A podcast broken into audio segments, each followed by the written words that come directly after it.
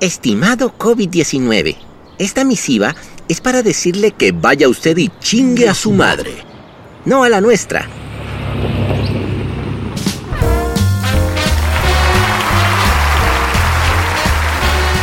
Risoterapia El Martínez presenta la receta antipelona.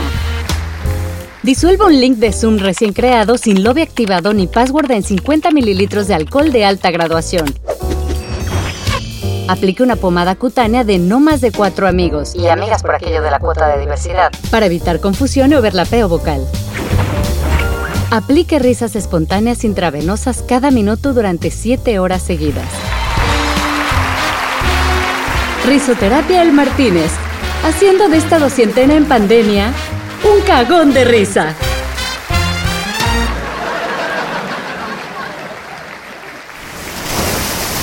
Marlene de día.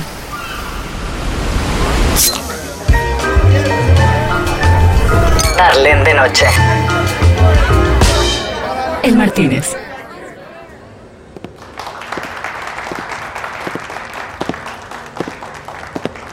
Bueno, eh, bienvenidos todos a otra nochecita coquetona en nuestro podcast bar con aspecto de burdel. Pero bueno, eh, van a ver más adelante por qué esto del burdel, eso ya van a ver. Bueno, el hecho es que tuve que hablar con, con Elisa, la gerente del hotel, por la negatividad de Gastón. O sea, eh, lo que pasa es que este tipo es el único francés que no tiene un acento cachondo.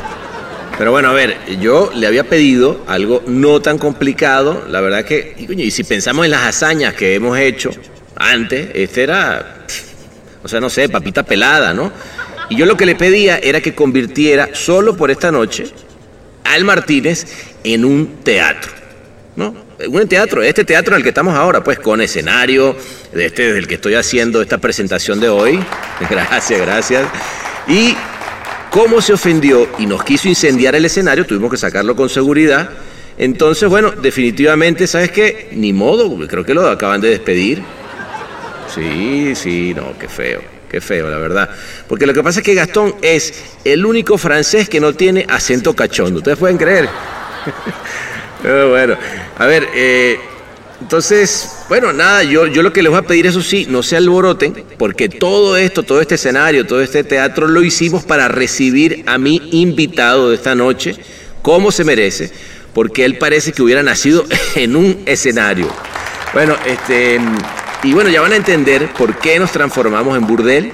Corre audio fue una película que marca la cinematografía venezolana, marca el cine latinoamericano, hasta el punto de que en el Festival de Lyon, en Francia, hasta hace un tiempo, todos los años había una pasada del Fútbol, porque es la primera vez que desde la obra de teatro suya se retrata el gran burdel que era el país, como él lo dice, ¿no? Ajá, ¿qué tal? Bueno, él es un artista al que yo admiro profundamente. De hecho, sus ideas lo convirtieron en una de las voces más importantes de Venezuela y en uno de los grandes opositores de Hugo Chávez. Sí, señor. Y saben que me cae bien porque es un comunicador que siempre dijo las cosas sin pelos en la lengua. Él es un tipo que no cree en etiquetas, que ha actuado en cine, televisión, ha escrito películas, tuvo un programa de radio, ¿no? Eh, ¿Sí o no? Sí, un programa de radio, es dibujante, pintor, comediante y hasta podcaster. ¿Qué tal? Y se pueden imaginar que tiene, bueno, como 10.000 cuentos que ni sabe. Por ejemplo, cómo fue que se enemistó con el gran escritor Román Chalbó. La cosa más estúpida del mundo. Yo llegué a la radio una mañana y me dicen, Román Chalbó estaba hablando mal de ti en la televisión. Yo no sé qué hace Román Chalbó dándole con su nombre prestigio a una señal de televisión que está secuestrada por un régimen totalitario que depende además de Cuba. Una Cuba donde yo no sé si Román ignora que a los homosexuales los encierran en campos de concentración. Me contó de su nuevo proyecto en la plataforma de Mimi Lazo, otra gran actriz venezolana que está desarrollando espectáculos online y de cómo es que lamentablemente la política de nuestro país ha penetrado hasta a los artistas. Quiero mucho, pero si te vas a presentar con la chavita esa, yo no vuelvo a ver. ¿Tú crees que una persona que, como dicen, se robó millones de dólares, necesita estarse desgarrando el alma haciendo tres y cuatro montajes todos los fines de semana sacrificando su sábado y su domingo para estar metida ahí en una pantalla, porque si ella no trabaja o Luis no trabaja, igual tienen que hacer el Zoom y la conexión y presentar y despedir y hacer la entrevista con los artistas. Bueno, y también hablamos de otro gran artista con mayúsculas, con quien hizo muchas cosas, como exposiciones de pintura, radio y humor, el maestro Pedro León Zapata. Nuestra humor coincidíamos, hacíamos sketches juntos, y además imagínate este nivel, acuérdate que la cátedra del humor tú hacías un sketch con este Callito Aponte, con otro mago más, con Pedro León Zapata, Morela Muñoz, exacto, o sea, la creme de la crema, Aníbal Nazoa, o sea, ¿qué va a hacer? Entonces le digo, Pedro León, te tengo un carro de automónaco y te vas con nosotros para el programa. Y pagas el carro por el sudor de tu lengua, como decía el músico. Tú sabes que cuando llegaron mis cuadros me llamó impresionante, me dice, Orlando, cuando vean las obras mías te vas a quedar loco. Digo, yo sé, mío, no, pero espera, es que parece que hubiéramos pintado las obras en el mismo taller, uno mirando al otro. ¿Eh? Vamos por el camino y le voy recordando, y digo, coño, pero León, a ti alguien, a ti no te han hecho un examen de IQ, pero no de IQ, a ti hay que hacerte un examen del camino de la idea. Es decir, yo quisiera saber cuál es el recorrido que hace la idea desde que tú la recibes hasta la fracción, durante la fracción de segundos que la procesa hasta que tú sueltas lo que suelta. Después nos fuimos al momento en el que se convirtió en la piedra del zapato de Chávez. ¿Por qué? Porque salía en un programa de televisión con ideas a ejercer la libertad de expresión, que es esa frase que tanto odian los dictadores. Me impuse la, la obligación de no darle a ese carajo pero ni un segundo de descanso yo no sé si la verdad, pero a mí me contaban que yo era el dueño o el culpable de tres o cuatro televisores al mes en Miraflores, ¿me entiendes? Pues cuando yo empecé esa vaina, nadie hacía esa vaina. A mí me costó una bola conseguirme un montador, un editor que me entendiera lo que yo quería, porque no se, se entendía lo que yo quería hacer porque no se hacía, no se usaba. Y le dije al tipo, hoy el programa es la memoria y cuenta del tipo. ¿Cómo es la vaina? Bueno, cuando yo me toque la barbilla, tú vienes a mí y cuando yo me quite la mano de la barbilla, vuelves al video de él. El video de él corre de arriba abajo y yo entro y salgo por Facebook. En serio, en serio. Llegamos después al día en que se dio cuenta que esa libertad de expresión le costó tener que dejar el país por un régimen que ha amenazado groseramente a los librepensadores. de los pasaportes en Maiquetía, ya sabíamos tenían una listica aparte en el bolsillo, donde estábamos que si Caranda, Alberto Federico, este, el otro, el otro, el otro, César Miguel, yo. Y entonces, si tú llegabas a la taquilla, metías el pasaporte y estaba en el papelito, que no era en la lista de la pantalla, el tipo se hacía el bobo y cogía tu pasaporte y te lo extraviaba. Me bajo con él, con los tres pasaportes, y cuando llego veo los mismos guardias que me saludaron, que están todos ahí parados, ¿qué pasó? No, no, me hace con la trompa para allá. Allá es para atrás, y atrás había, hace como que una junta pero de, de, de, recibimiento protocolar. Yo te voy a ayudar a salir. Pero te voy a decir una vaina. Vete y no vuelvas. Porque tengo información de primera mano de que a ti te van a matar, a ti no te van a poner preso, a ti te van a matar. No te estoy mintiendo. Es más, quiero que sepas que el primer dinero ya lo dije, la primera mitad y no te van a meter preso, ni te van a dar una muerte noble, te van a matar, te van a tirar en un hotel desnudo con unas putas y una droga, horror. Y me contó de cuando en ese periplo de huir se encontró con el político Osvaldo Álvarez Paz, uno de los tantos presos políticos en Venezuela, y de cómo hasta su familia estuvo amenazada tú sabes lo que te va a pasar, no te devuelvas, tú sabes la lucha que tú puedes dar aquí, tú te quedas, yo me quedo, eh, tú sabes, damos lucha de aquí, damos pelea, allá va a estar preso, que en efecto, está preso desde entonces hasta hoy. había una orden de Chávez, el que le arreglara los papeles a mi familia, iban presos del director de la oficina para abajo. Pero bueno, me dejó esta frase que es muy corta, muy simple, y quizás por eso grande como una casa, que habla de la cualidad que deben tener los caraduras de este mundo para patear el tablero, o sea, los atrevidos. Yo me atrevo con mucha humildad, pero yo me atrevo y lo disfruto tanto. Tú no sabes lo que me costó a mí. Tiempo fuera. Pongan los caballetes, preparen los guiones, prendan las cámaras y los micrófonos, pero eso sí, que venga con todo mezclado con el método Stolisnavski, que es la receta secreta de nuestro invitado. Un vodka poco tonic con un poco tonic de lágrimas de limón. Ya lo tienen, pues levanten sus tragos para recibirlo, porque él es Orlando Urdaneta.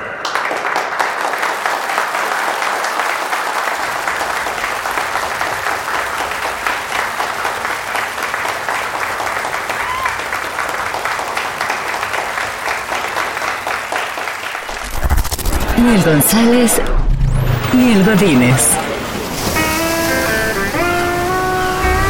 El Martínez.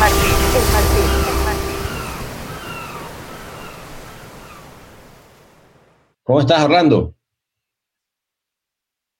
De por fin estar. No sabes todo lo que he pasado para llegar a tener el gusto de saludarte, darte un abrazo y estar con ustedes.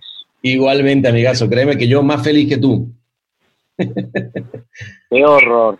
Oye, Orlando, este, cuéntame, ¿estás ahorita, dónde te agarro? ¿En Texas? ¿Estás en un, en un lugar, este... Estoy- mira, estoy en un lugar precioso y paradisíaco, porque estoy en el downtown de Houston, en la zona de los museos. Acabo de salir de ver el Museo de Arte. Estoy sentado frente a las nuevas estructuras que albergarán el Museo de Arte Moderno, el Museo de, de Arte, la Sala de Arte Latinoamericano, que promete ser una locura. Estoy en un parque espectacular, rodeado de esculturas increíbles. Qué Bueno, lindo. Sí, sí. Quien Qué- conozca esta zona de, ya, aunque tú estás en una ciudad donde el arte está a la orden del día y en todas las esquinas también, afortunadamente, Así aquí es. El que conozca Houston sabe de qué le estoy hablando. Esto no, Qué por lindo. donde mires hay una cosa importante y bonita. Bueno, fíjate que yo, yo, te, yo te voy a poner ahorita el desorden, Orlando, porque te voy a sacar de todo ese ambiente tan cultural y hermoso en el que además siempre acostumbras a estar. Y te voy a invitar a que nos vayamos, si te parece, eh, con una tecnología que tenemos que se llama Podcast 10.000, nos vayamos a El Martínez en Canes. ¿Qué te parece? Me encanta, en Cannes, pero por Dios, claro que sí. Además, tú sabes, tú sabes que, como decía Simón Díaz, detrás el vaquiano man que me pierda. Usted Marcos. Muy bien. Amigo, entonces, si te parece, agárrate duro porque ahí nos vamos. Dale, vámonos. Vamos.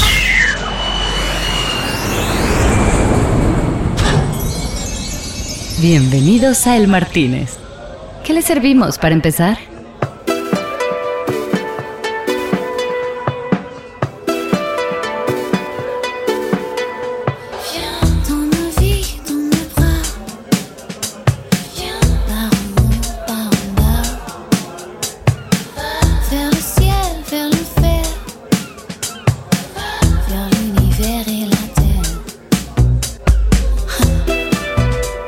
Bueno, aquí estamos, Orlando. Perdón, perdón de verdad que, que te traiga yo aquí por los malos pasos, ¿vale? De, de- de ofrecerte un trago y te, te traiga yo a un bar después de tanta, después de tanto museo y tanto arte. No, no, van de la mano. Van, de, la, mano. Es así. Bueno, de hecho, de hecho eras tú el que decías. Yo el otro día estaba, me estaba recordando una vez que tú decías que, que el, el vodka, ¿no? El, el efecto eh. El, el método, el método Stolinaski. Eso no falla. Cuéntame de ese método porque que aquí creo que hay muchos que, que van a poder to- coger nota acá en, en el... Claro, porque no, si es para coger notas son otras cosas, pero el método de Stolinaski es el método que creamos un grupo de amigos rodando con nuestro amado director venezolano que los mexicanos creen que es mexicano, Mauricio Wallerstein. Ujú. y cuando rodábamos con nuestro Mauricio, que ya se fue, se fue adelante, teníamos la costumbre de mantener casi que con el mismo celo que se mantenía el maquillaje cerca de nosotros, la botellita de Stoliznaya. Y entonces nosotros le llamábamos el método de Stoliznaski. Muy bien. Llegó un momento en que yo nunca me olvido un día que entra Edgar Arrozaba, que es el asistente de dirección, y dice, mire, vengan para acá, para el camerino, que dieron un cuarto que teníamos todo, ¿eh? A Elba, no me acuerdo quién más, y a mí nos encierra, creo que es Irene Arcila, y saca una botella y dice, aquí les manda Mauricio porque hay que trabajar hasta las 2 de la mañana, eran las 7 de la noche. Y yo, bueno, se hará el sacrificio. ni modo, dijiste, ni modo, vamos a darle pues. pues, ni modo. Claro que sí, como dijo Westinghouse. Qué bien, qué bien. no otro, no. Entonces, si te parece, vale, este, tenemos de dos. Le podemos aplicar un poco de método Stolinsky o cualquier otro método que se te ocurra, porque estamos acá en, en este, en este bar que hay de todo. No sé si tú sabes, pero esto es un bar internacional. ¿Qué te, qué te vas a tomar, Orlando? Yo me voy a tomar, este, no, una, voy a volver a mis cositas más sencillas que no era sino vodka con ginger ale, una vodka con ginger ale y una, y una lágrima de limón. Vodquita con ginger ale. Muy bien. Y lagrimita de limón. Exacto, como digo yo en, en divorciarme yo. Dame un vodka poco tonic con un poco tonic de lágrimas de limón. Qué lindo. Bueno, espérate que lo voy a pedir. Eh, Gastón, escúchame. S'il vous plaît, eh, le con le limoné, lagrimé para el señor Orlando. Y a mí me trae igual porque me gustó. Me, ¿Sabes qué? Me, va. inspiró, me, me inspiró ese. Mira, mira, dite el que pa machaque, exprimé, pa machaque, Va machaque. Oíste, mira, es Este- machaque es primer. pa exprimé. Me puso cara, me puso cara, cara de loco. Debe ser- es que tú sabes que a mí me cambiaron el, el metre, ¿vale? Y este me tiene medio fastidiado últimamente. Pero bueno, que se joda. Es que hay franceses que no saben hablar francés. Es verdad. Le, le francés, le François. Fíjate que yo tengo esta, esta teoría, Orlando, a ver tú qué, qué opinas. Que yo siento que en, en francés, con acento francés, toda vaina se oye cachondo. ¿No, no, no, no, ¿no te Claro, pasa eso? claro, claro. Como, no sé si Además, eh, y, uno ya habla natural francés, porque hay tantas cosas que tienen nombre francés. Tú puedes llegar a un restaurante y pedir este, deux Fabergé pasados por agua. Ahí está. Te dan dos Fabergé pasados por agua. Unos Fabergé fritos. Deme unos Fabergé a la ranchera. Que se venga el Fabergé. Mira, Orlando, que, qué placer, vale. Este, fíjate qué rápido nos trajeron ya el trago. Salud. Gracias, salud hermano. Salud, salud. Qué, qué- qué placer tenerte acá en el Martínez, vale. Ah, gracias, gracias. Yo estoy contento y orgulloso de tener Martínez. Oye, pero además que, que, que, que pospuesto este encuentro, chico. Qué cosa. Bueno. Tiene que ocurrir algo mágico en este encuentro, porque mira que le hemos dado, ¿cómo se llama? Delay y delay y Le delay. hemos dado, le hemos- acuérdate una cosa, las buenas cosas se hacen esperar, ¿te acuerdas? Como la ketchup. Exactamente. espera, espera. Por tu quechu, eso es tuyo, eso es tuyo, ¿no? No, fíjate que El me hubiera sabor. encantado porque me hubiera hinchado de real, pero no es mío. esperar. Mira, mira, Orlando, cuéntame una cosa. Este, yo, bueno, quiero que sepas que, que soy un gran fan tuyo. Tuve el, Thank you, thank you. el- tuve el, el- el honor de alguna vez compartir una noche que nunca me voy a olvidar porque todos los cuentos que además me encantaría que ahorita vamos a ir retomando de lo que más o menos me acuerdo, ¿ah? porque creo que sí, sabes que le- se me pasó también el Stoliznaya. ¿Cómo no? Esa fue una noche, una noche que hubo Boku de Stolichnaya, Boku. Goku de Stolignaye. En, casa del, del buen Arturo Pereira. Sí, señor, sí, señor. Mira, Inolvidable, con mi hermano Juanber. el buen Juanber, vale. Y, y bueno, y obviamente también este, conectados por, por Ale y Pedro allá en Cancún, en una época. ¿Qué, qué estabas haciendo tú en Cancún, por cierto? Mi, mi hermanito amados. En Cancún, yo me fui al, al hotel de un amigo mío adorable, un romántico de la vida, que gracias a Dios se lo podía permitir, y él decidió hacer en su hotel un teatro. Entonces él me llevó para que Mauricio lo convenció de que yo era el hombre que le iba a hacer el teatro. Terminé haciendo lo que podía hacer dentro del teatro, pero además yo había conocido a tu hermana y al, y al, y al, y al gran maestro en una fiesta que me llevaron por casualidad. Salimos a comprar precisamente un estolinayo, algo, ¿no? Puncho, déjame pasar por aquí que están unos amigos míos, un amigo de nosotros, colega de Ale, que tocaba arpa, nos llevó a esa casa donde lo estaban esperando, donde estaba su arpa y lo estaban esperando para seguir parrandeando. Y había aquel poco de odontólogos venezolanos y estaba Ale y estaba Pedro Pablo y entonces empezamos a, a, a bromear y bueno, una noche divina e inolvidable. Qué lindo. Ellos, yo les cuento que me voy a Cancún y me dicen nosotros también, entonces nos quedamos súper conectados Ah, para este, encontrarnos en Cancún. Pero en Cancún no fue que nos encontramos, en Cancún fue que ellos me adoptaron. Entonces, Pedro Pablo, que al principio solamente tenía una motico, Agarraba y me buscaba, llevaba a Ale y, la dejaba en el consultorio y me buscaba y entonces nos íbamos, pero no sabes lo que hacíamos, porque imagínate, un teatro en Cancún, en esa zona, claro, pero además en el Cancún de verdad, verdad, ¿no? El que está detrás del decorado. Claro. Qué duro, qué duro, qué duro. O, o sea, a ver, a ver, sin duda que has pasado tus momentos complicadísimos de los que, de los que ya, ya platicaremos. Pero eh, yo estaba otra vez viendo el otro día El pez que fuma. Y te veía ahí en esa escena, coño, que además esa fue una película este, icónica para el cine venezolano, emblemática. Eh, habla, un poquito, porque eso, a ver, no, no, fue, no fue tu primera, pero sí que fue, digamos, como que hubo un antes y un después, o es idea mía. Sí, sí, es que hubo un antes y un después del cine nacional, un antes y un después del Peque Puma. El Claro. Peque Puma, el que- Peque Puma es una película que marca la cinematografía venezolana, marca el cine latinoamericano hasta el punto de que en el Festival de Lyon en Francia, no sé ahora, pero hasta hace un tiempo, todos los años había una pasada del Peque Puma. Ah, sí, imagínate. Todos los años, sí, señor, sí, señor.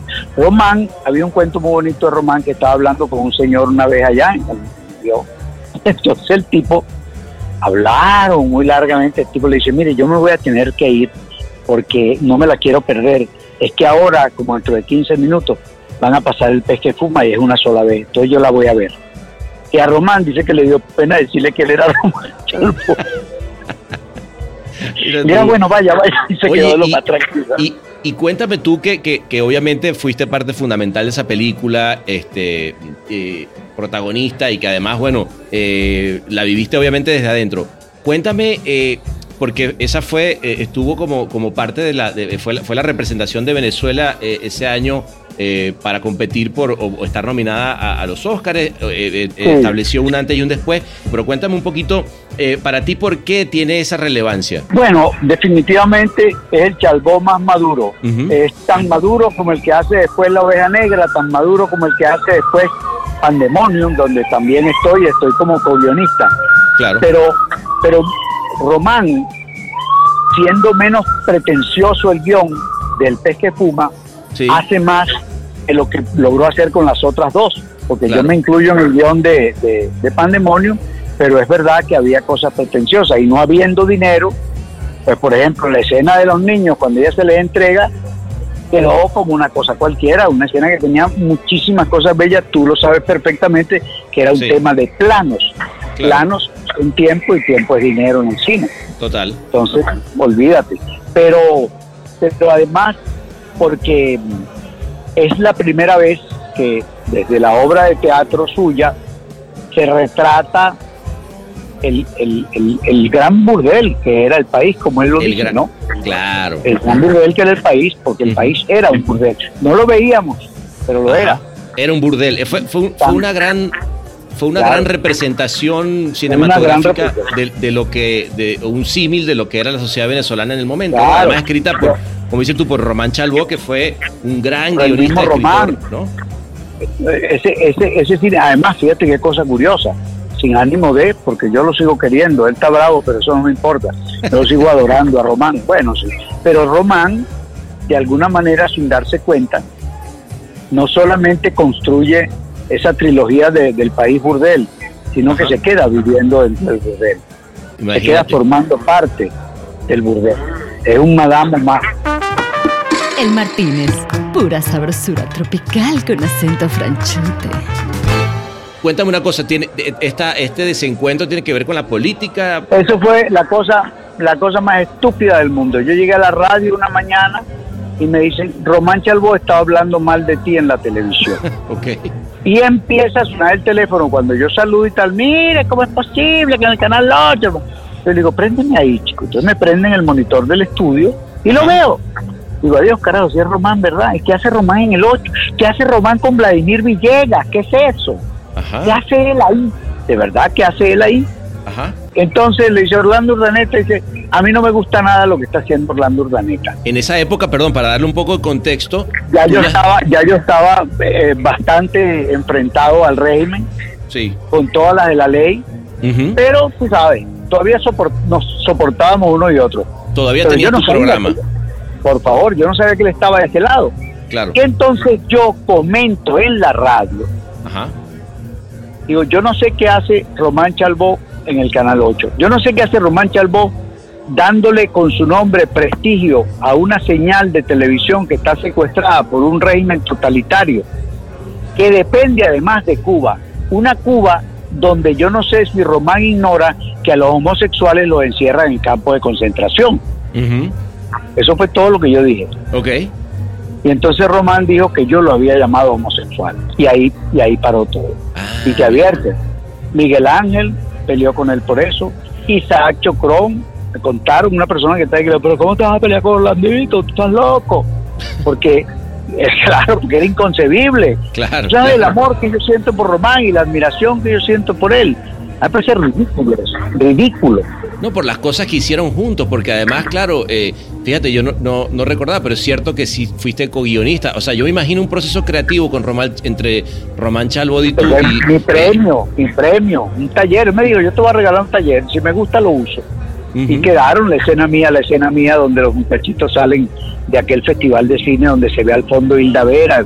Eso todo inventado, eso es creado mío, eso es la parte que yo le puse al guion, porque Claro. le faltaba, tú sabes, un poquito de gozo de ellos. Interesante, pero, pero fíjate que cómo, cómo la política, eh, Orlando, puede Así, en cochina la vida de todo el mundo. ha llegado a penetrar, claro, a los niveles más, eh, más profundos, por razones obvias, porque obviamente la debacle que, que se vive en nuestro país hoy en día, pues se lleva por, por delante a todo el mundo, eh, pero, pero sobre todo desde el punto de vista cultural, ¿no? Yo por eso te preguntaba, lo de- quería empezar con, con lo del pez que fuma, ¿no? Hablando Mira. un poquito de eso. El- esto está tan grave que está, ah, no, ayer nos comunicábamos Mimi Lazo y yo. Ayer en la mañana me llamó Mimi con una elegancia que solo tienen ella y Luis y me dijo Orlandito, mi Una amor. gran actriz, Mimi, por Coño, cierto. sí. Yo te he visto que te han puesto cosas en tu Instagram.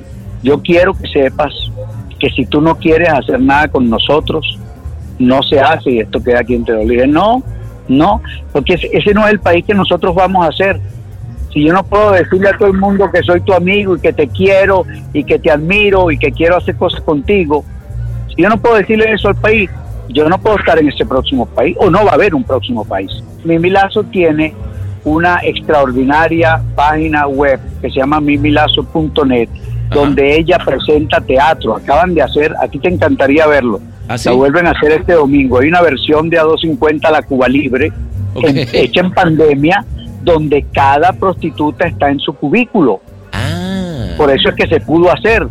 Entonces, Oh. Marisela Berti desde México, este Mimi desde Los Ángeles, la hija de Mimi desde Ah, España, dos actrices más en España, una Wow. en Colombia, y la obra tú la ves completa y te parece que están todas en el mismo sitio. Ah, pero eso está lindísimo. ¿Y eso que eh, hay un link o algo? ¿Cómo, cómo se accede a Sí, eso? sí, claro. Tú te metes en mimilazo.net Ok. y compras la entrada, es una entrada de Zoom que creo que vale 6, 7 dólares, y ves, entonces ya ella está anunciando el monólogo mío, que fue por eso que me llamó, porque claro, me empezaron a poner en el Instagram, yo te quiero mucho, pero si te vas a presentar con la chavista esa, yo no voy para la vaina. Ah, Qué lástima, iba a comprar la entrada y me di cuenta de que, bueno, por supuesto, yo lo que me hacen eso, si me dicen una sola grosería, amigo, a ella lo bloqueo. Claro. Si no, simplemente no les paro. Claro. Pero le dije, no, no, no, no, no, Mimi, que va, que va, que va. Si nosotros no, porque además lo que me parece, ¿tú sabes qué me parece a mí de eso tan cruel? Primero, que políticamente ella no hizo nada por Chávez. Sí. Lo que sí hizo ella, comercialmente, es que ella fundó una compañía de teatro y agarró como 20 títulos de teatro Y los montó junto con su marido y tenían elencos para cada título, tenían dos y tres elencos rondando por todo el país. O sea, 20 por 3, ¿cuántos elencos son? Y esos elencos estaban todos dando de la vuelta al país, así, actores comiendo y trabajando en plena crisis, gracias a que Mimi Lazo estaba vendiendo la obra que de bola se presentaba en el círculo militar, se presentaba aquí, pero eso eran los que podían pagar la obra, Claro, ¿me entiendes? claro. Entonces, entonces, bueno, ahí fue- fue- fue catalogada 120, Claro, 120 familias se comieron de eso. 120 familias. ¿Tú crees que ha salido uno a quebrar una lanza por Mimi o por Luis? Nadie. Nadie. Nadie. Entonces, bueno, yo me voy a presentar con ella y que sea lo que Dios Me quiera. parece muy bien, Orlando. Mira, yo te voy a decir una cosa. Yo, yo soy de los que cree que, eh, primero que creo que está muy, y, y una de las cosas que yo te aplaudo es, es siempre haber tenido, tú eres un tipo que siempre ha sido muy claro en tus posiciones políticas y no tienes que estarle eh, demostrando nada Claro, a nadie de, de claro. qué haces o qué no haces. ¿no? De- eso desde un punto de vista. Y otra cosa que, que creo que siempre la amistad y el arte tiene que ir totalmente por encima de cualquier postura Por política desde mi punto de vista. Por favor. Además, ¿tú crees que una persona que, como dicen, se robó millones de dólares, necesita estarse desgarrando el alma haciendo tres y cuatro montajes todos los fines de semana, sacrificando su sábado y su domingo para estar metida ahí en una pantalla? Porque si ella no trabaja o Luis no trabaja, igual tienen que hacer el Zoom y la conexión y presentar y despedir y hacer las entrevistas con los artistas. No, y- ¿Entiendes? Están y trabajando como locos. Y más en Entonces, estos no momentos sé que, cuál- qué bueno que le dieron la Ah. vuelta a Orlando porque, porque sí es que cierto le que, dieron la vuelta. porque si tú ahorita en esta pandemia- financieramente, ya está. Tú no, tú no tendrías por qué estar en eso, porque tú financieramente estás cómodo. ¿Qué te importa que Elvis Escobar no gane un centavo, que Orlando Urdaneta no tenga donde hacer una obra? Claro. Ese, es el, ese es el secreto. Ahí es donde yo digo, yo no sé cuánto creen que robó, pero yo no le encuentro sentido a esto. No, total. No, pero es que, es que de nuevo, yo, yo insisto, Orlando, de verdad que yo creo que tenemos que a veces, a veces esta, todas estas crisis, todo esto que, que nos, que nos sucede, nos lleva de pronto a, a perder un poco la perspectiva, ¿no? Y, y esto te lo digo, insisto, que eh, yo, por ejemplo, recuerdo eh, ese programa, ¿no? De pájaro que vas volando que hiciste con Zapata en su Ay, momento. Este, que fue una belleza, ¿no? De, de, eh, eh, de cómo usar el, el sonido. Además, me, me parecía muy, muy interesante eso que decías, que, que la gente te decía, mira, pero ¿qué vas a ir tú a, a perder el tiempo con Zapata? Y tú le decías, no, espérate, yo por lo menos estoy perdiendo el, el tiempo públicamente, ¿no? y, y- y más, allá de, más allá del tiempo que perdieron, la verdad que creo que le dieron un... un, eh, o sea, eran dos grandes personajes, un gran artista como, como Zapata, dibujante, eh, eh, y otro artista como tú, que ya, bueno, eres multifacético, ¿no? Sí, no, eso para mí fue la, la experiencia de mi vida. No la olvido, no la olvido. ¿Cómo, cómo, cómo nace eso? ¿Cómo, o sea, porque yo sé que tú y Zapata, bueno, eran grandes amigos, pero eh, eh, y, y además que, que tú eras el que llevaba ahí el... el, el- Yo la- admiraba, Ajá, yo admiraba profundamente a Zapata de toda la vida. ok. Y entonces resulta que un día en la universidad me llama una amiga mía y me dice, apúrate que Zapata está dando un taller de humorismo. En serio. Ok. Y dice, no, bueno, ya lo dio. Y entonces, él no le está parando a nadie. Uno va y presenta el examen, le presenta un trabajo y él te da la nota. Y salí yo de sinvergüenza y le redacté mis dos cuartillas y se las di. ok. y en la siguiente clase él, él repartió los exámenes y tal y dejó mi hoja de último. Me dijo, bueno, yo creo que usted y yo vamos a tener que hablar un rato, bachiller. él me vio la piratería, pero a legua. Ah, Pues, ¿Cómo no, profesor? Bueno, pero claro, ya yo lo había visto en el Nacional, alguna vez en una entrevista de televisión. Entonces empecé a, a frecuentarlo gracias a Carlitos Jorge, un amigo mío que era muy amigo de él y de Jacobo. Comienzo yo como a relacionarme con ellos y empezamos a hacer la cátedra del humor. Entonces Claro. en la cátedra del humor eh, coincidíamos, hacíamos sketches juntos y además imagínate ese nivel, acuérdate que en la cátedra del humor tú hacías un sketch con este Callito Aponte, con Sí, otro sí. mago más, con Pedro. Zapata, Morela Muñoz, exacto, o sea, la creen de la creen, Aníbal Nazoa, o sea, ¿qué va a querer? Entonces, claro, ya la relación con Zapata era... Entonces se hace, se crea Rueda Libre y Manuel, que también lo admiraba mucho, me dice, "Coño, tú no convencerías a Zapata de que se venga con nosotros para hacer el programa. muy bien. Y Zapata, tú sabes, dice, "Uy, pero todos los días, todos los días, Pedro León. Pana, pero total, que yo tenía un compadre mío que tiene una agencia de carro Ajá, y el Bill Metal, ¿no? ajá. Y le dije, mire, compadre, si me consigue un carro para Zapata, pues yo sabía que él andaba buscando carros, tú sabes, dándole vuelta al presupuesto. Claro. Entonces le dije, pero León, te tengo un carro de automónaco y te vas con nosotros para el programa. Y pagas el carro por el sudor de tu lengua, como decía el muchacho. Muy bueno. Se tiró para allá con nosotros y aquello era bueno. Bueno, fue lo que fue el programa. Claro. Además que nos divertíamos mucho, porque él era muy despistado. Entonces Manuel un día nos dice, conchale, vale, esto me está costando mucho dinero el estacionamiento del, del centro comercial, ¿no? Ajá. Entonces, yo, yo lo veo que ustedes tenían, cuando él iba con nosotros, ustedes tenían unos tiquecitos que le pegaban al ticket. Ah, sí, eso te los dan aquí en, en, la caja del- de la radio.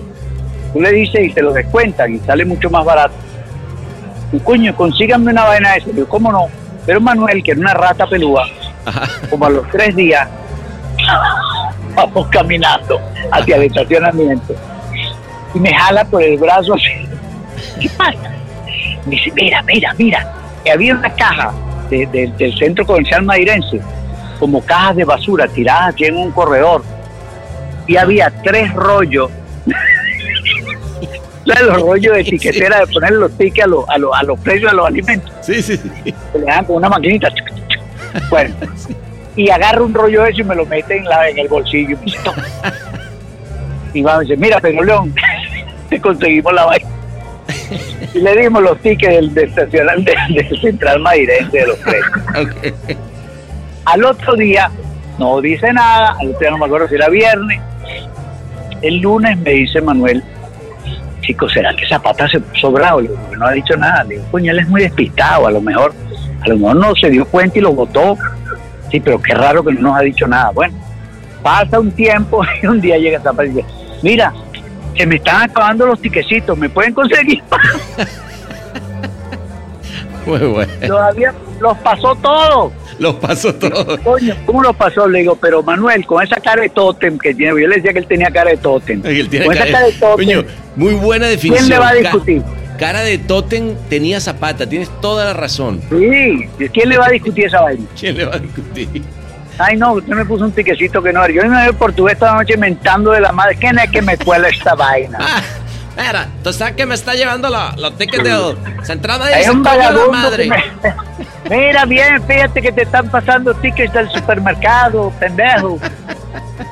Ay, qué vaya tan buena. No, lo que debe haber sido ese, ese, esas, esas programas No, no, debe no, haber sido fue una- una maravilloso. belleza, fue ¿no? una época increíble, increíble. Pájaro que vas volando sentado en tu rama verde. Llegó Cazador, Matote, más te valiera. valiera estar duerme. Y ese fue el nombre Ajá, ese de fue el programa. exposición. programa. Ah, de no, la exposición hicimos una también. exposición después en el Grupo Lee cuando cumplimos tres años. Tres, no, no, no, te, te iba a decir que estuve, justamente me, me clavé en, en, ese, poe- en ese verso, ¿no? Claro. Y me puse a ver, coño, que un poco de dónde, de dónde venía este, de este don Francisco del Pino y Lamas, que era, que era un caraqueño que poeta, Fíjate que ese, mira, primero creímos que era un verso apócrifo. ajá, Después nos dijeron que era de don Francisco del Pino y Lama. ajá, Y después se descubrió que es una expresión que está en la picaresca española y que no tiene autor. ah, mira tú, Échale pichón. échale bola, Pero además, qué cosa tan importante. Además, eso fue Zapata, que por supuesto salió con esa vaina. Ok, Pero lo cómico es que nosotros hacemos una exposición como, yo hice como 30, 33 cuadros y él 40, ajá, ¿no? Pero yo estaba en Miami, Zapata estaba en Caracas, hacíamos el programa todos los días conectados, pero yo nunca estaba en el estudio con él después de mucho tiempo. ok, Y tú sabes que cuando llegaron mis cuadros me llamó impresionante, me dice, Orlando, cuando veas las obras mías te vas a quedar loco. Digo, Ajá. yo sé, mío, no, pero espérate. Es que parece que hubiéramos pintado las obras en el mismo taller, uno mirando al otro. no me digas, El- la, la acometida del tema de parte de ambos fue exactamente la misma. wow. Y, y hoy, ¿dónde, ¿dónde ah, se pueden ver hoy en día esas obras? Mira, hay un catálogo que hizo Soledad Mendoza, Ajá, que, que es donde están. Yo no sé si el catálogo estará en algún lado, ok. porque esas obras, gracias a Dios, buena parte de ellas se vendió y andan, andan por ahí, tú sabes, casas particulares. Bueno, está bien, pero qué bueno que exista todavía esa, esa manera de, de- de juntarlas, ¿no? Porque si, sin duda, eh, a ver, a mí una de las cosas que me impresiona es la cantidad de disciplinas artísticas que tú has tenido, porque tú has sido dibujante, actor, comediante, es- escritor, y luego terminaste además siendo periodista, qué sé yo, ha sido como una cosa que no para, ¿no? Me dice que yo soy un, que yo soy un renacentista. Y yo le escapé al renacimiento. Pero tú sabes que, tú sabes que además disfruto todo. Es una cosa, ni siquiera, si fuera audacia, bueno, ya sería audacia. No, yo, yo me atrevo, yo me atrevo con mucha humildad, pero yo me atrevo. Me atrevo y lo, y, lo, y, lo, y, lo, y lo disfruto tanto. Tú no sabes lo que me costó a mí, porque el que me descubre haciendo un mural en mi casa es Eugenio Espinosa. Eugenio llama a Ricardo Benaín, Ricardo Benaín llama a Ernesto León, y los tres me, me aceptan en el círculo de dibujo, que era un círculo que se reunía los lunes en el museo. Sofía abría el museo solamente para nosotros. Yo entro a formar parte de ese lote, Nela Ochoa, Enrico Arma, pero León Zapata, Jacobo Borges, Sí, no, León, el mayor, claro, yo sabía que yo era un cachirulo, pero bueno, gracias a Dios estaba metido ahí. Y entonces, este, bueno, cuando yo estoy en la primera cita, en el primer encuentro, que estaba feliz, resulta que me cuentan, de coño, qué raro que no vino Pedro León, y a mí se me enfriaron las que te conté. Digo, coño, yo no le he dicho nada a Pedro León. Bueno, bueno, no sé. Yo me imagino que debe ser un muchacho decirle a su papá, mira, a mí no me gustan las muchachas. No. El día que le va a decir esa vaina. No. Entonces, coño, coño, eh, Dios mío. Y, y era el lunes, y era el martes, y Urdaneta, te va a llegar el viernes y no le has dicho. No, no. Hasta que el viernes dije, bueno, o se lo dice o el lunes te lo vas a encontrar en el sitio. Claro. Entonces le mira, vale, yo te quería contar una cosa. ¿Qué pasó?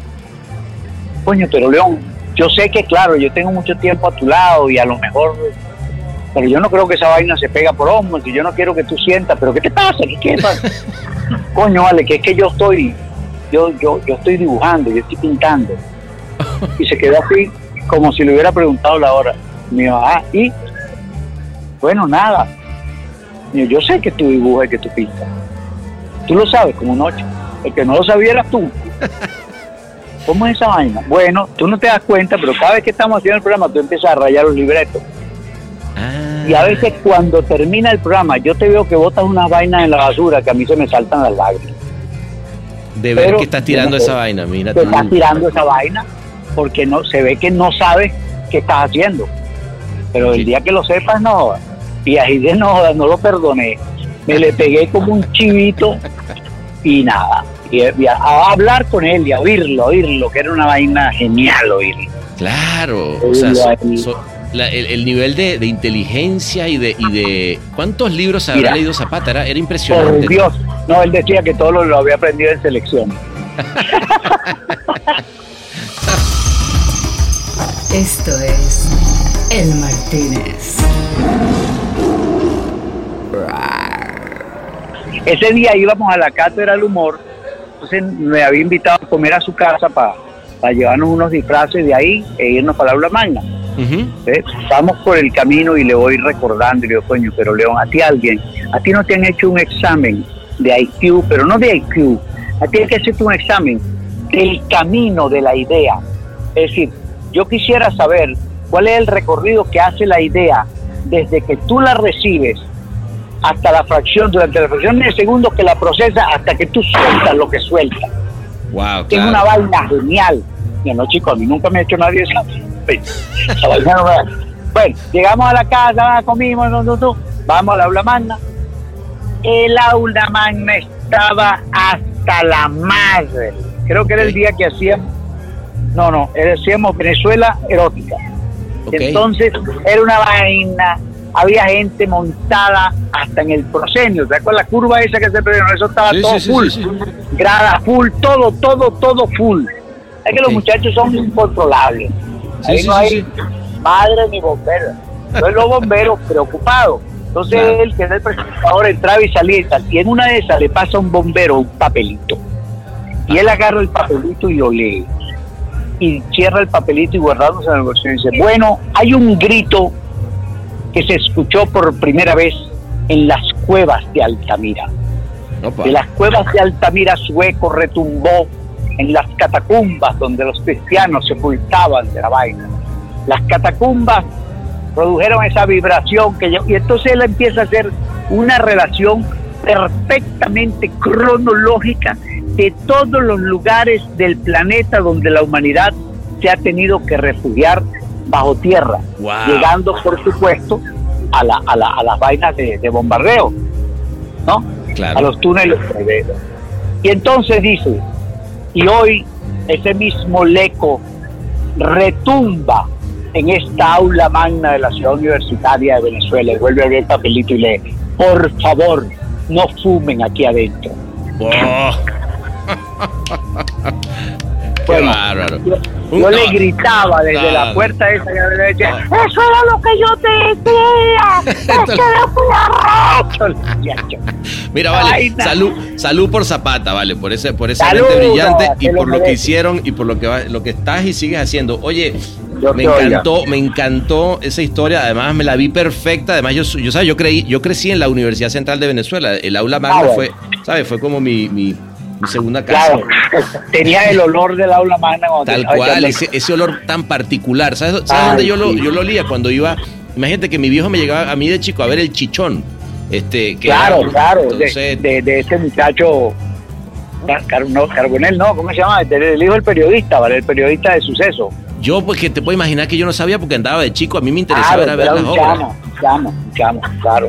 El hijo de Moquillo. Eh, eh, cuéntame una cosa, a ver, eh, cuéntame, yo quiero que me eches el cuento y que quiero que quede acá en el Martínez, que estábamos que alrededor, no aquí nadie sabe quién coño nada. Cuéntame esa noche, vale, que me contaste el otro día, cómo empieza tu periplo, porque a mí una de las cosas que me, me- me llama la atención y, y por las que te respeto enormemente es porque yo, mira, yo cuando me voy de, de Venezuela, yo me, yo me fui, me voy el año que, que casi el año, al año siguiente que Chávez gana.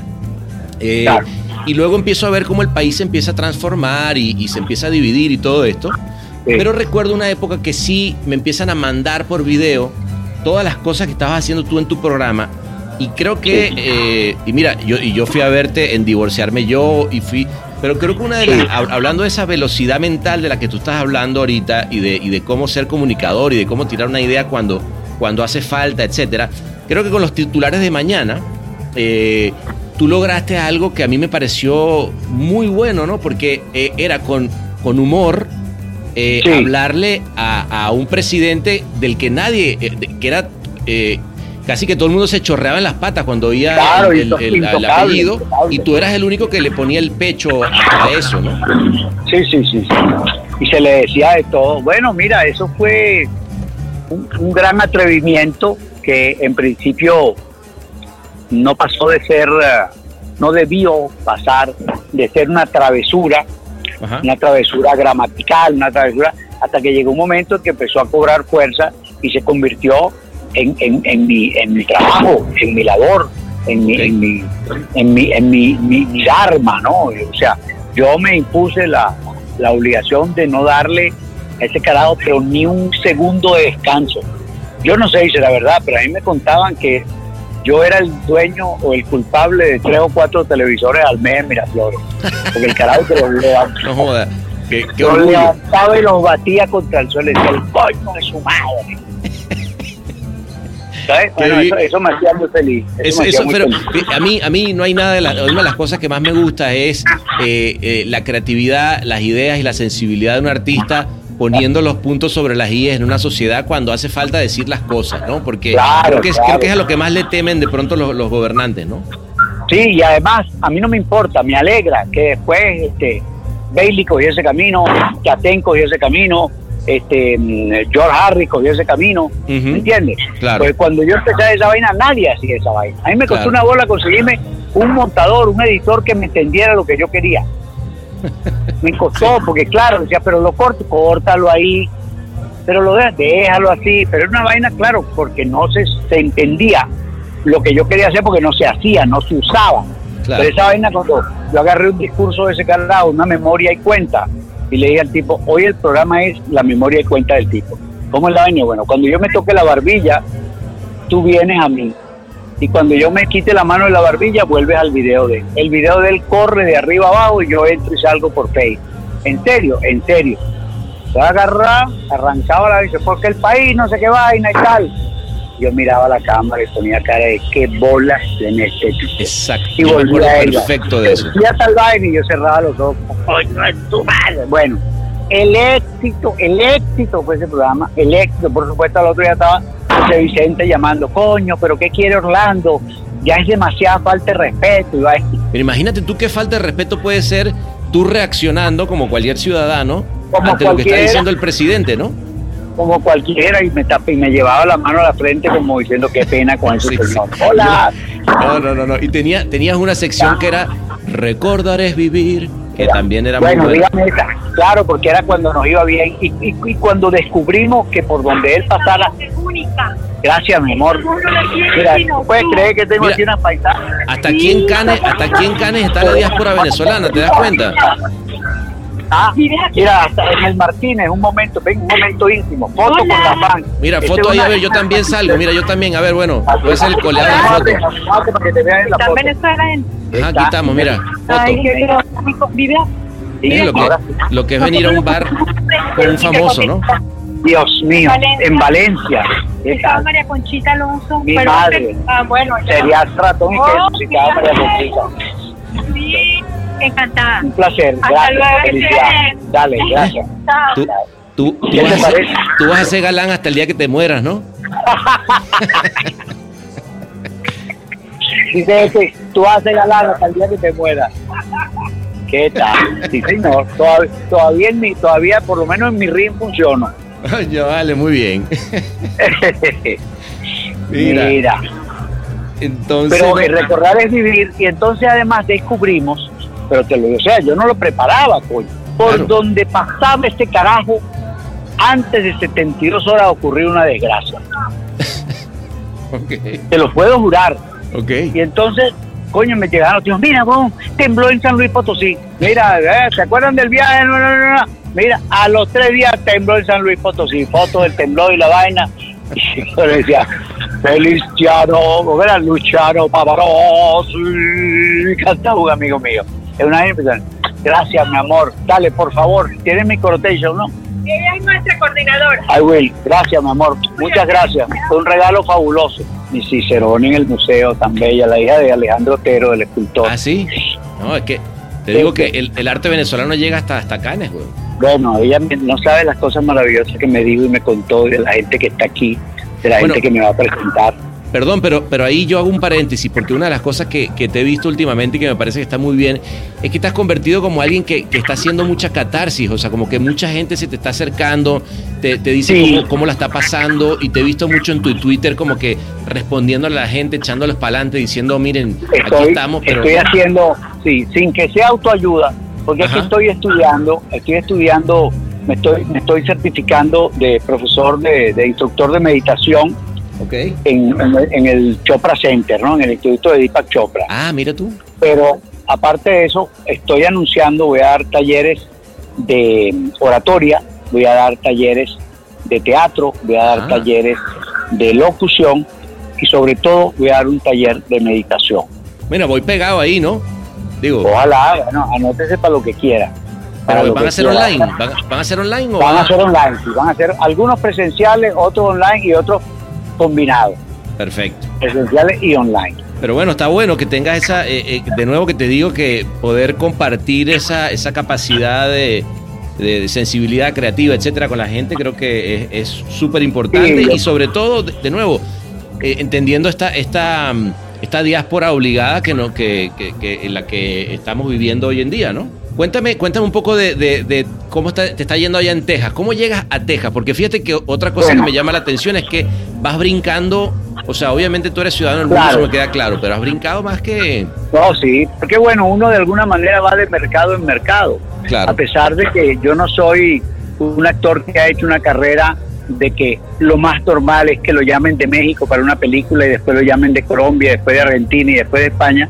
Bueno, de alguna manera me he ido detrás de algunos trabajos a España, a Argentina, a Claro. México, a Costa Rica y, y, y así, tú sabes, he logrado no solamente hacer lo que amo con la mayor frecuencia en mercados que, que adoro estar, pues te consta que adoro, por ejemplo, a México, pero además de eso, bueno, mantengo vivo el presupuesto, ¿no? Que, que no es importante, es importante, por Hombre, cierto. Salud, y además, quiero, quiero que sepas que, que todos estos tragos van por la casa, ¿viste? Así que tú toma tranquilo. Coño. Bueno, no te quería decir nada, por eso no voy a pedirlo todavía a otro. No, no, no, la- Mira, No. eh, Orlando, cuéntame, yo quiero que me cuente el día del... eh, de El día cuando- de. de- que de- el día de, el día de, ese día que tú, fue un antes y un después donde tú dijiste, ya no puedo vivir más en Venezuela. Que eso, No, eso es que eso, eso ni, no, es que eso ni siquiera fue así.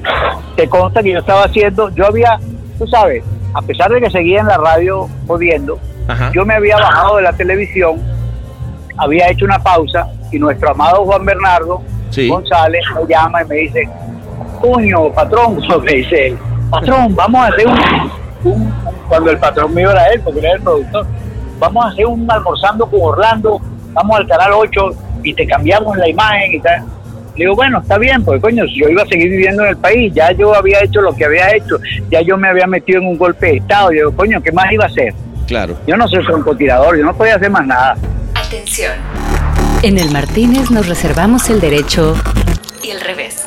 Que por cierto, ahí te diste con, con, con un gran productor que es Juanber que te dice eso y tú dices, bueno, vamos a darle pues, ¿no? Pero de la mano de Juanber, con los ojos cerrados. Y Claro. entonces me voy a hacer el, el programita, que lo empezamos a hacer divino, con mucha ganas, con mucho humor. con- Me llaman de Miami y me dicen que me van a entregar un premio, la gente del periódico El Venezolano. Que era la primera vez que en vez de premiar a un cantante, premiaban a un actor. Claro, Ok. ahí había un piquete al revés. No premiaban a un actor, me premiaban a mí. O sea, me llevaban en pleno mollejero para hacerme un homenaje en Miami, Claro. lo cual obviamente atendía a mi, a mi posición política. Voy, voy a volar a Miami, grabo el programa del jueves y el viernes para regresar el lunes y me voy con un amigo, se habían empezado a perder los pasaportes en, en Maiquetía, ya sabíamos que tenían una listica aparte en el bolsillo, donde estábamos que si Caranda, Alberto Federico, este, el otro, el otro, el otro, César Miguel, yo. Entonces, si tú llegabas a la taquilla, metías el pasaporte y estabas en el papelito, que no era en la lista de la pantalla, Sí. el tipo se hacía el bobo y cogía tu pasaporte y te lo extraviaban. Te lo extraviaban quiere decir que te lo llevaban para acá, para allá, para arriba, Claro. para hasta que saliera el vuelo Claro. y yo no me podía dar ese lujo porque iba por tres días. Claro.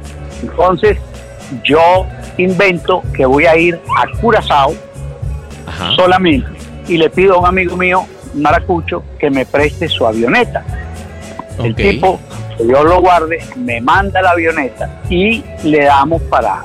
Y entonces resulta que me, me saludaron unos guardias cuando yo estaba en la cafetería, yo llegué temprano, salí del programa para el aeropuerto, iba con mi señora. Bueno, llegamos al aeropuerto, una vez Parlandito, como siempre, los guardias, ¿qué hubo? ¿Dónde van? Le digo, no, voy a Curazao. que me. Así, entonces llegó otro, mira, ¿para dónde va? Le digo, no, para Curazao. Me dice, vamos a hacer plan de vuelo. Pues le digo, no, que yo no, hace años que no hago un plan de vuelo, yo no sé hacer esa vaina. No, pero yo te digo, le digo, no, no, deja que llegue el piloto, qué vale, yo no me meto esa. Pero yo no, eso sí no me gustó, que quisieran saber del plan de vuelo. Claro. Presumo que era para precisar si yo iba de verdad a Curazao. Claro, claro. El hombre llegó un poquito tarde, Ujú. y lo que aterriza, oye, perdona y tal, le digo, bueno, ¿qué pasó? No, no, no, espérame, dame, quédate ahí para que no pasen calor aquí en el avión. Mm. Pero él se queda ahí al rato, le digo, ¿qué pasa? Yo, coño, no sé, no me contestan, no me dan permiso para taxiar, no, se va ahí. Mm. Entonces, como a los otros 20 minutos, le digo, ¿qué hacemos? Capitán, me dice, no, no, venite, venite, que vamos a, vamos tacheando. En lo que estoy acercándome a la, ah, porque a todas estas mi gente, pues acuérdate que yo andaba de escolta, carro blindado, vaina. Claro, Cuando me entregan en la avioneta, se van, porque ellos no se pueden quedar ahí, claro. en la pista. Ajá. Se van, y yo me quedo con él y con Morela en la avioneta, y empezamos a taxiar, y entonces nos llaman, que sí, que nos acerquemos a la, a la parte internacional, que tú sabes que es otro galpón. Sí. Llegamos al galpón, me dice, este, el capitán me dice, bájate conmigo que por si acaso, ¿te parece? Sí, sí. Me bajo con él, con los tres pasaportes, y cuando llego veo los mismos guardias que me saludaron, que están todos ahí parados. "Eh, ¿para qué? ¿Qué pasó? No, no, me hacen con la trompa para allá. Allá es para atrás. Y atrás había, hace como que una junta, pero de, de, de, de recibimiento protocolar. Upa. Dice, mire, este es el, el director eh, policial del aeropuerto, este es el director de la guardia, el director de aviación, de vainas. ¿Y qué pasó? Hay una y una funcionario de la, de la directora de la policía política. De la, No- de la- de la de inteligencia. de la- de la- de inteligencia política. Y entonces, este, que me miraba con una riquera, entonces, digo, "Miso, tenemos un problema, ¿qué problema? Bueno, mire lo que está aquí. La perdedera de tiempo era porque ellos estaban avisando la fuerte tuna que yo iba a volar. Wow. Entonces, cuando a mí me dan el, el fax, ya yo sabía la misma, lo primero que hice fue la linecita de arriba del fax, que tú sabes que te dice de dónde vino el fax. Yo Claro. reconocí los números que eran de la de, la, de Fuerte Tiuna. Me dice aquí, usted tiene una citación. Perdón, sí, usted está citado por el tribunal primero, el fiscal primero, el tribunal militar, tal veo la vaina. Le digo, así, ya yo había ido una vez y ya me habían avisado que no volviera porque la próxima vez, en medio del interrogatorio, iba a pasar de ser testigo a ser imputado Wow. y le iban a echar una vaina. Entonces, bueno, entonces llaman a la consultora jurídica. de, Mire, doctora, a todas estas están en speaker para que lo oyeran los otros, pues lo oía yo también. No sé qué, el ciudadano Orlando Hernández en calidad de testigo. Pero ¿cuándo es eso? Dice, eso es el lunes. Le digo, eso es el lunes, doctora. Es más, yo el lunes puedo no ir y puedo no ir una segunda vez. La tercera vez que yo estoy obligado a ir. Bueno, en eso tiene razón. En eso tiene razón. Esto no pasa nada. Eso es una situación. El señor no tiene prohibición de salida del país. Ok. Entonces, la tipa que me miraba con más rechera, que era la del Ladisi, Sí. una catirita de pelo corto, Ajá. me dice, bueno, si se va a ir, entonces pase para acá. Y me mete para la oficina de ella, donde yo quedo de espaldas al vidrio, donde todo se veía, y ella queda de frente al vidrio. Cuando me tiene sentado frente a ella, me dice, este, mira, yo, yo soy amiga del padre Freite. ¿Qué quieres que le diga? Y, de, y de- el que se murió, el doctor, bueno, un abogado de todos los militares. Ok. Entonces, bueno, este, ¿qué quieres que le diga? Pero como yo no sé si es un peine, me ha estado mirando con esa rechera. Claro. Le digo yo, bueno, nada, ¿qué le va a decir? Que me están deteniendo, estoy preso aquí en el aeropuerto. Yo, no, no, aquí no te van a detener, yo te voy a ayudar a salir. Pero te voy a decir una vaina. Vete y no vuelvas. Ah. Porque tengo información de primera mano de que a ti te van a matar, a ti no te van a poner preso, a ti te van a matar. No te estoy mintiendo. Es más, quiero que sepas que el primer dinero ya lo dieron, la primera mitad. Y no te van a meter preso, ni te van a dar una muerte noble, te van a matar, te van a tirar en un hotel desnudo con unas putas y una droga, un horror. Uf. Qué, Me chama, en serio, por favor no vuelvas, te lo ruego. wow. Qué buen dato te, qué buen dato te dio, No, ¿no? por Dios la bendiga. Nos montamos en el avión, la avioneta, y a mí me suena el, el, el T-Mobile. ¿Te acuerdas? Aquella vaina que usaba uno para Sí, comprar. Claro. Ti. Yo tenía un amigo policía que me hablaba siempre en términos de cine. Entonces me dice, yo, ¿cómo estás? Y tal. Le digo, bien, ¿cómo estás? No, ¿qué haces? Le digo, no, me estoy yendo a Curazao. Me dijo, te estás yendo, pero no, cuidado con una vaina, el lunes tienes que estar aquí. Le digo, ¿por qué? Porque el lunes se van a rodar las escenas de, de la muerte tuya, porque él me hablaba siempre con vainas de cine, él había trabajado en producción. Se van a rodar las escenas de la muerte tuya y no puedes echar a perder la vaina porque ya hasta pagaron la mitad. Cuando ese carajo me dijo, Uf. pagaron la mitad, a mí se me helaron las piernas porque me acuerdo de lo que me acaba de decir la DICIP Claro. 10 minutos antes, que ya pagaron la mitad. Coño, esta vaina es verdad. O sea, él te está diciendo en clave, lo, te está reconfirmando lo que te está diciendo la Lo catirita. mismo que me dijo la catira. Y entonces le dije, ah, bueno, bueno, ok, entonces nos vemos el lunes en el llamado. Bueno, yo el domingo te digo para ver hora y vaina y tal. Wow. Y además, a todas estas, Morela medio no entendía, porque ni estuvo conmigo adentro, ni oyó lo que yo, no sabe lo que yo escribí con el tipo, ni le quise decir nada. Claro. Además, para colmo de suerte, como en las películas. Yo había volado esa avionetica porque el tipo me dejaba. Entonces me dice, capitán, ¿quiere despegar usted? Le digo, coño, por favor. Así que yo despegué el avión que me sacó de Venezuela. Imagínate tú. Levanté mi vainita. Y eso sí, después me lo quitó. Después me lo quitó porque yo estaba tan nervioso. Señor, coño, va para la luna, fresco, la nariz debajo. Oye, Entonces, vale. después me- Oye, pues sa- salud, salud por, por, por ese eh, Salud. que, te, hayan dicho eso y que estemos hablando, porque si no, otro gallo cantaría, mi hermano. señor, salud por el gran escape. Y entonces, después de eso, bueno, ¿qué te quiere, qué quiere que te diga? La gente de, de Curazao, perdón, en Curazao le conté lo que pasaba en la cena. Y bueno, ah, tú te crees Simón Bolívar y vaina, que te van a hacer. Bueno, no. Digo, bueno, yo no vuelvo. Y en, la- y en, en llegar a Maracaibo, nunca me olvido, porque era, era, era un 4 de julio, pues el 5 de julio era el show, por la fecha venezolana ¿Ok? este, en una cena estaba, estaba Álvarez Paz, amigos de Osvaldo Muñoz, estaba Álvarez Paz y estaba, que era muy amigo mío, estaba el Pol- Puma, político venezolano. estaba Reinaldo Aro, pero Reinaldo, eh, Osvaldo y yo Bueno, después nos encerramos en el cuarto de Osvaldo y si no estuvimos hablando tres horas no tuvimos nada. Convenciéndome él de que me quedara y yo convenciéndome a él, convenciendo a él de que no se devolviera. Es que yo no puedo hacer eso, pero Osvaldo, tú sabes lo que te va a pasar, no te devuelvas, tú sabes la lucha que tú puedes dar aquí, tú te quedas, yo me quedo. Eh, tú sabes, damos lucha desde aquí, damos pelea, allá va a estar preso, y en efecto, está preso desde entonces hasta hoy. Está preso. ¿Cuánto lleva preso ya? Bueno, yo tengo aquí 17 años, Imagínate. Qué vaina, ¿no? ya lo pusieron preso como al año de salir yo. Bueno, y entonces Morela se devuelve, la cosa está muy fea cuando ella se devuelve y empieza a hacerle papeles a la niña, es cuando se da cuenta.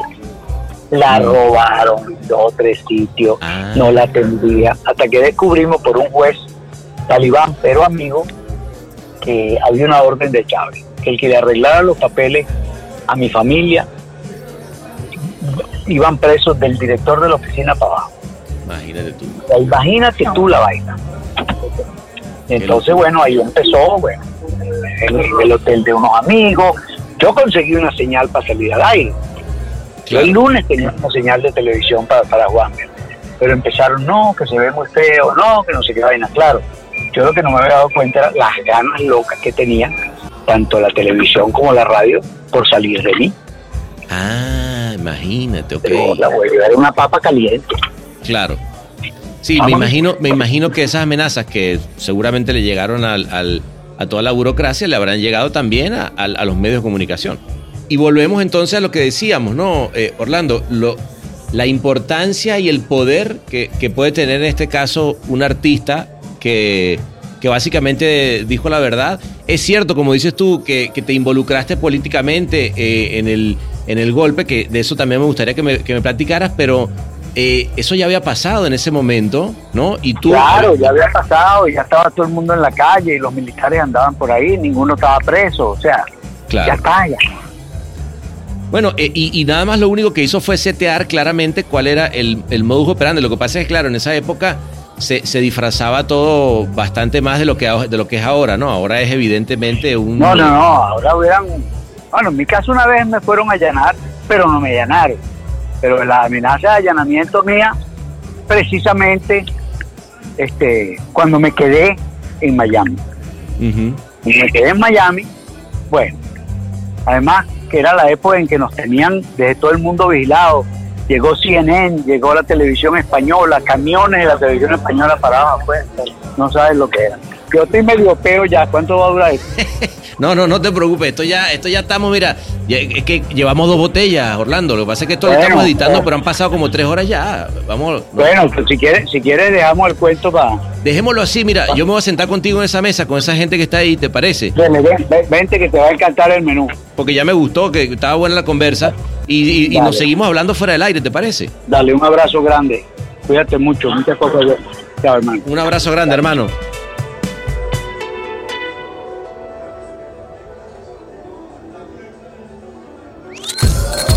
Un bar inclausurable. El Martínez.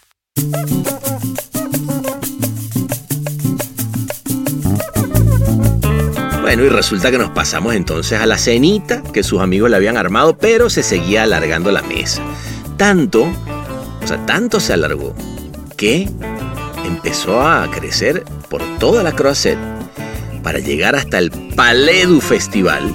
Y obvio, la cena se convirtió en un show donde Orlando terminó subiéndose, ¿no? Haciendo el nuevo monólogo para los invitados y hasta un par de enchufados chavistas que tenían su yate estacionado en Mónaco pasaron y aunque querían arrecharse y tirarle las células del Sebin francés, no pudieron porque la risa no lo dejó.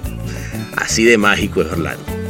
Y para nuestros amigos de siempre, que llegaron hasta acá, le vamos a dejar con la despedida de Pájaro que vas volando, un programa de radio del que ya no queda ni una grabación. Y esta es una entrevista del programa de Sofía Inver con Pedro León Zapata y Orlando Urdaneta. Música cortesía del Martínez. Nosotros tenemos un verso con el cual abrimos y cerramos nuestro Entonces espacio tú di la apertura y tú di la cerradura. Lo decimos entre los dos siempre. Ajá. Nosotros comenzamos el programa con el mismo verso con el cual lo despedimos. Entonces, ¿cómo es? Es un Diga- verso- Díganlo. Dice así.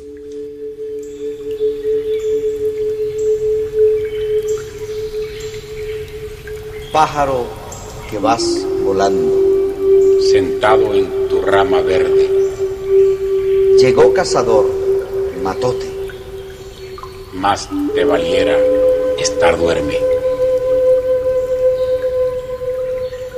Ese es el poema de Franci- don Francisco del Pino y Lamas, que nos sirve a nosotros de tema de presentación y de despedida, y por el cual no pagamos derecho de ninguna especie, porque ese señor se murió en el siglo pasado para, para beneficio del programa nuestro. Pero, mira, no es por nada, pero vuélvalo a decir.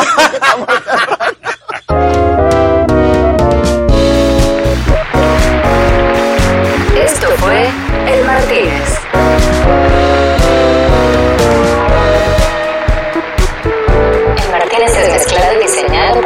Rocío. Locución de Marlene Figueroa. Escrito por Sebastián Arrechaga. Gracias.